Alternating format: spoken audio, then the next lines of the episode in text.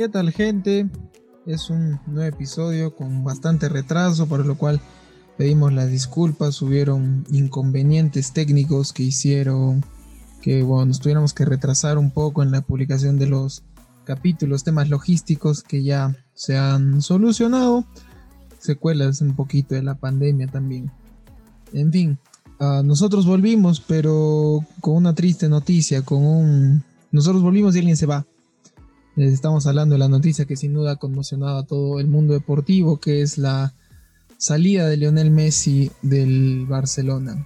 Algo que ha traspasado inclusive las barreras del fútbol y ha tocado a otras disciplinas, otros deportistas que se han manifestado al respecto, ¿no? Porque es, estamos hablando quizás del mejor jugador que ha marcado una era única. Y en esta oportunidad queremos hacer un, un cambio entre la temática dentro del momento de. Queremos dedicarle una pequeña crónica a esta era que ya acaba de llegar a su final con la partida de Lionel Messi. hasta, hasta el momento de grabado este capítulo, el mm, destino de Messi es incierto. Lo más cercano sería que forme parte del PSG, según lo manifiestan un par de periodistas internacionales. Ya con los días sabremos cuál será la finalmente decisión oficial del jugador y qué equipo podrá contar con sus servicios. Pero bueno, aquí los dejamos con esta pequeña crónica dedicada al astro blaugrana.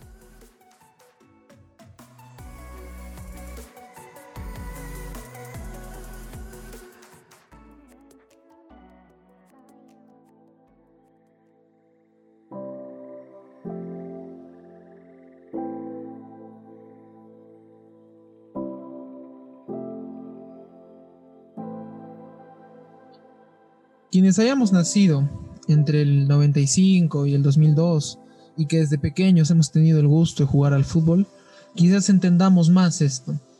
Quizás seamos quienes más han sentido esta noticia. No solo por la tristeza que naturalmente genera, también porque es un recordatorio de cuánto tiempo ha pasado desde su debut en el 2004. La imagen mental que todos tenemos de él, vistiendo siempre esos dos colores. Cuando esta generación jugaba al fútbol ya existían jugadores maravillosos que todos queríamos imitar. Ronaldinho y sus bicicletas, las barridas de Maldini, Adriano y su potencia explosiva, las atajadas de Oliver Kahn y Buffon, Zidane y su ruleta, la pegada maravillosa de Kaká, los lujos de Román Riquelme, la actitud en el campo de Puyol y miles de estrellas y jugadas que veíamos cuando chicos. Y de pronto en el año 2017, todos querían imitar a un jugador, autor de una jugada antagónica, con apenas 19 años, que también llevaba dicho número en la espalda. Fueron 12 segundos y 5 rivales en el camino, incluido el arquero, para un gol memorable que quedará grabado en la historia y que hizo a nuestros padres e incluso abuelos sentir que estaban de nuevo en el año 86 viendo correr a Maradona en el Estadio Azteca. En ese momento apareció una nueva leyenda, que nos acompañaría durante nuestra infancia, adolescencia y ahora juventud. Y es quizás lo que lo hace tan especial, que pudimos crecer junto a él.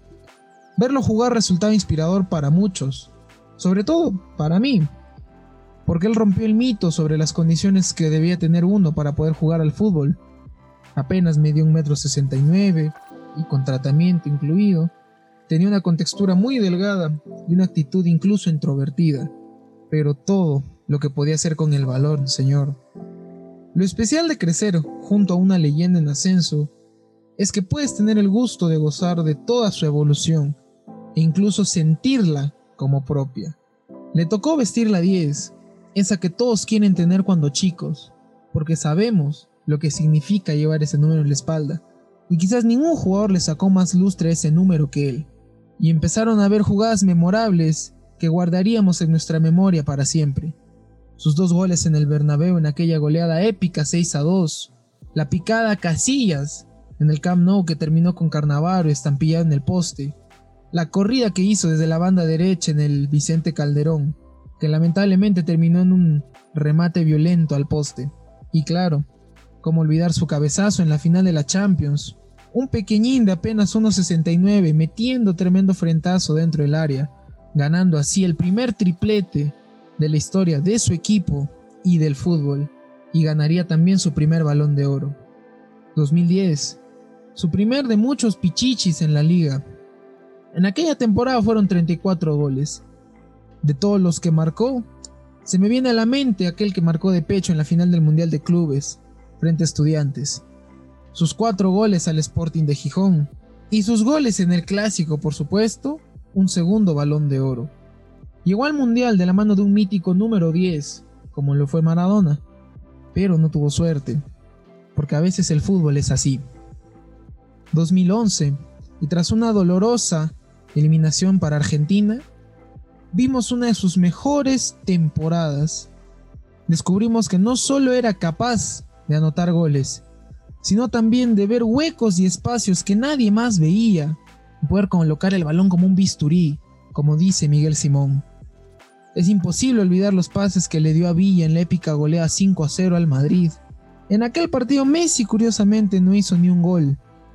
Tendríamos que esperar a la semifinal de Champions que enfrentó a los grandes de España, su primer gol fue un remate a buscapié en el área chica, tras un centro de Afelay por la derecha. Y el segundo, pedazo de gol. Busquets solo tuvo que acomodarle la bola al borde del círculo central para ser testigo en primera fila de una carrera espectacular que dejó a Diarra, Ramos y Albiol tirados como conos y a casillas por el suelo. Ganó su tercera Champions. Anotó nuevamente en una final. Un zurdazo tan violento que por poco no parte la red. Fue elegido la figura del partido y claro que sí, si nos regaló hasta cinco caños, regates que creíamos imposibles pero se veían tan sencillo. Y evidentemente, ganó un nuevo balón de oro. 2012. Lo imposible se hizo realidad. Por primera vez en la historia, un jugador se convertía en el máximo goleador de la liga con 50 goles y el máximo goleador de la temporada con 73.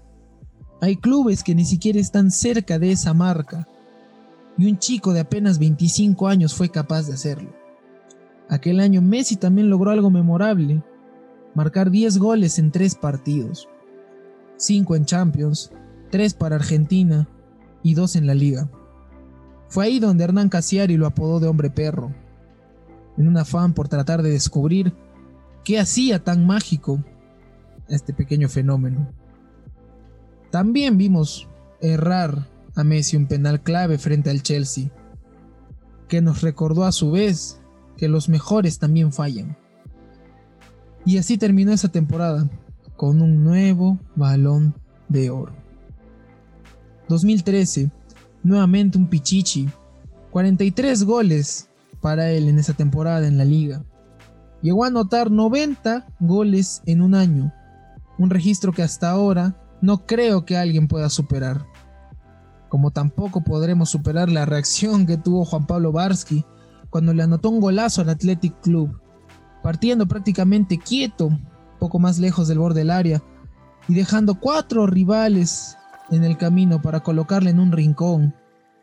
Déjate de joder, fueron las palabras del comentarista aquella vez. Disfrutamos de uno de los más épicos clásicos españoles, con un doblete de Messi y un doblete de Ronaldo para un empate a dos final, con el mundo rendido a los pies de sus mejores jugadores. Lamentablemente lo vimos caer goleado 4-0 por el Bayern y luego 3-0 en una de las goleadas más grandes en la historia de las semifinales de la Champions. Creo que a la mayoría nos dolió aquella goleada. 2014. Al club no le fue bien esa temporada, apenas un título. Pero Messi empezó a crear una estadística peculiar. Cada vez que batía un récord, lo hacía marcando tres goles. En su momento fue el jugador más joven en anotar tres goles en un clásico, en el 2007 aún. Se convirtió en máximo goleador en la historia del Barça, con un hat-trick en el Levante. Y fue el máximo goleador en la historia de los clásicos, despachando tres goles en el Santiago Bernabéu. Vimos su mejor versión con su selección, a mi parecer. Cuatro goles en sus primeros tres partidos y llevó a Argentina a una final del mundo después de 24 años. ¿Cuánto nos hubiera gustado a todos verlo levantando esa copa? 2015. Regresó del Mundial. Todo el mundo creía que distinto, quizás cabizbajo, pero se dedicó a hacer de las suyas, y de la mano de dos socios espectaculares, como lo fueron Neymar y Suárez. Lograron un segundo triplete para la historia del club y en ese momento para la historia del fútbol. Se convirtió en el máximo goleador de la liga, superando al gran Telmo Zarra. Para variar, con tres goles también frente al Sevilla. En la final de la Copa el Rey volvió a rendir al mundo a sus pies. Quien no recuerde esa carrera maravillosa que dejaba sin voz al mismísimo Pablo Giral y sin adjetivos para los comentaristas. ¿Cómo olvidar cómo dejó desparramado a Boateng para entrar en el área y picarla ante Neuer? Y así llevar a su equipo a una nueva final y ganarla tras una sequía de cuatro años. Y eso claro lo hizo levantar nuevamente un nuevo balón de oro, su quinto. 2016. Perdió gran parte de la temporada por una dura lesión, pero en su regreso no dejaba de derrochar magia y lujos. Ganaron el Puskas con ese golazo frente a la Roma. Messi para Neymar, Neymar para Messi, Neymar para Suárez, Suárez para Messi, pared y picada. MCN en su máxima expresión. Liga y Copa para el Barcelona. Además, claro, de Mundial de Clubes y Supercopa de Europa. Pero también empezamos a ver su lado más humano, al verlo llorar por primera vez cuando perdió una nueva final, esta vez en Estados Unidos, frente a Chile. 2017. Un año más y otro pichichi para él, esta vez con 37 goles. Esta temporada vimos la mejor versión de Messi con los tiros libres. Todos prácticamente colocados en un rincón. De tres tiros, uno era gol. A ese punto de precisión llegó. Y lo vimos inventando un nuevo regate, en el que amagaba ir a un lado y terminaba yendo al otro, pero con una levantada sutil del balón. Si no, pregúntenle a Casemiro. Y hablando de madridistas, tras tres años de ausencia, en la red volvió a marcarle al Madrid. Y cómo no recordar ese par de goles. El primero con un recorte genial al borde del área, y quién olvida aquel remate en el minuto 93 para sentenciar lo que hasta ese entonces era un partidazo y dejarlos una postal única, la de un dios mostrando su manto sagrado a toda una grada blanca.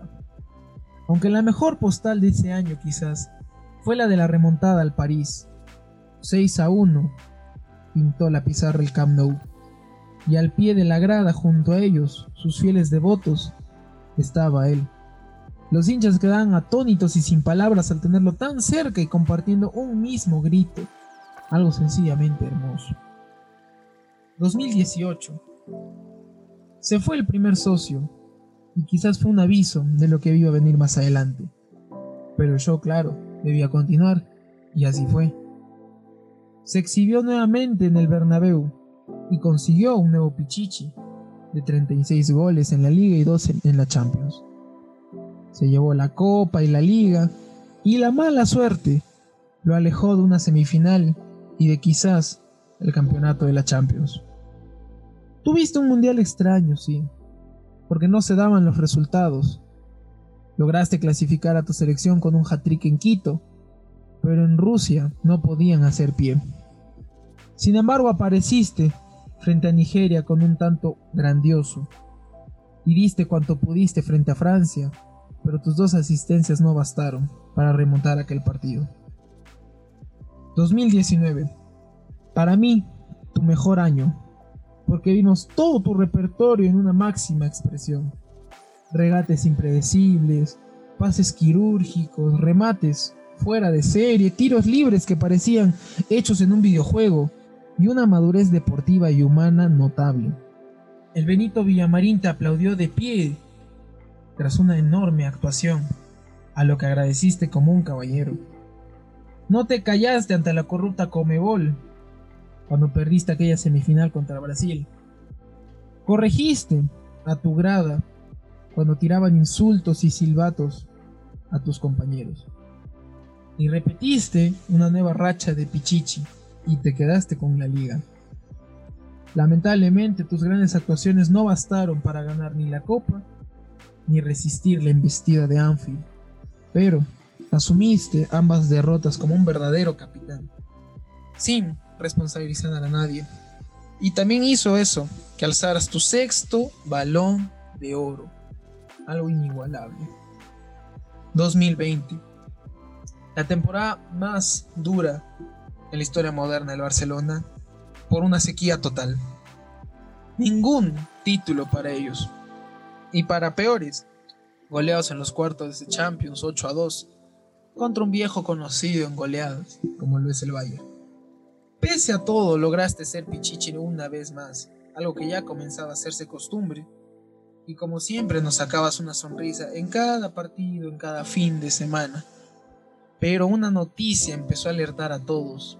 Y es que no, te sentías feliz y te querías ir. Pero el amor por tu equipo hizo que te quedaras un año más. Un alivio momentáneo. 2021. Este año perdiste a tu último socio, que se mudó a otra ciudad para ser ahora tu rival. Verte llegar solo al estadio le rompía el corazón a cualquiera, porque también se te sentía así en el campo. Pero pese a ello, tenías a tu mejor amiga, a esa pelotita que tan bien has tratado desde siempre, y que empujaste contra la red 30 veces haciendo que por cuarto año consecutivo seas pichichi. Logres dejarle a tu club lo que sería tu último título con esa camiseta.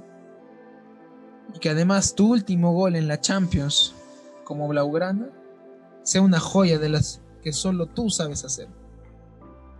Los que presagiamos lo peor no queríamos que la temporada termine, pero verte tan contento al levantar la Copa América hizo que valiera la pena ese campeonato para tu selección, que se hacía tan esquivo, pero que cuando llegó, hiciste feliz a todo un país necesitado de alegrías y a todos tus fanáticos repartidos en el mundo. Ah, 2021. Aún no terminas, pero ya me diste la peor de las noticias. Esa que yo no quería que pasara. Que el club te diga adiós. Fueron más de 12 años que te hemos admirado y siempre con esos dos colores que tan bien te quedaban. Hiciste que muchos nos volviéramos hinchas del Barcelona e hiciste que tus rivales llegaran a sentir alegría cuando les tocara enfrentarse. Nunca le marcaste un gol a la selección peruana, pero si lo hubieras hecho, qué difícil hubiera sido molestarse si se trataba de ti. Allá donde continúes tu carrera, nos seguirás impresionando con todo tu talento, pero ser testigos del fin de tu era Blaugrana no es fácil de superar. Adiós leyenda.